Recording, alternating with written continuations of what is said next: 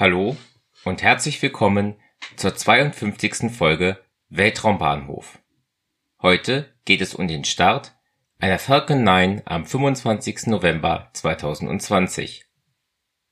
Die Falcon 9 ist eine zweistufige Rakete der amerikanischen Firma SpaceX. Sie ist 70 Meter hoch, 3,7 Meter im Durchmesser und wiegt etwa 550 Tonnen. Sie trug die 60 Satelliten der 14. Starlink-Mission mit dem SpaceX weltweit den Zugang zum Internet ermöglichen möchte.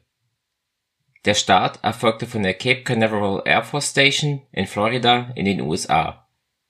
Von diesem wichtigsten der amerikanischen Weltraumbahnhöfe startete bereits 1958 die erste US-Mission ins All. Die Falcon 9 hob am 25. November 2020 um 2:13 Uhr Weltzeit bzw. am 24. November um 22:13 Uhr Ortszeit ab. Beim Start der Falcon 9 zünden neun Merlin 1D Plus Triebwerke und verbrennen hochreines Kerosin und Flüssigsauerstoff. Hierbei entwickeln sie für etwa zweieinhalb Minuten etwa 7600 kN Schub.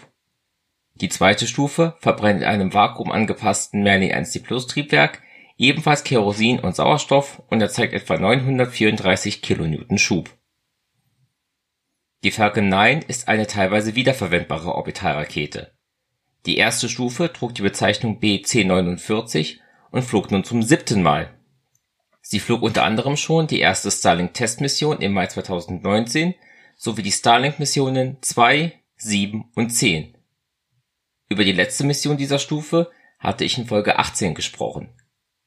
Die erste Stufe landete achteinhalb Minuten nach dem Start erfolgreich auf der im Atlantik wartenden Plattform mit dem Namen Just Read the Instructions. Die Falcon 9 war zuletzt am 21. November abgehoben, worüber ich in Folge 50 gesprochen hatte. Dieser Start war der hundertste Start einer Falcon 9.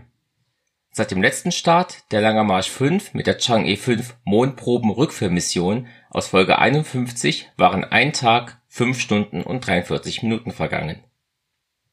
Das war's dann für heute. In den Shownotes findet ihr Links zum Podcast, zum Netzwerk Schwarze Null FM und zu Möglichkeiten, mich bei diesem Hobby zu unterstützen. Danke fürs Zuhören und bis zum nächsten Mal bei Weltraumbahnhof.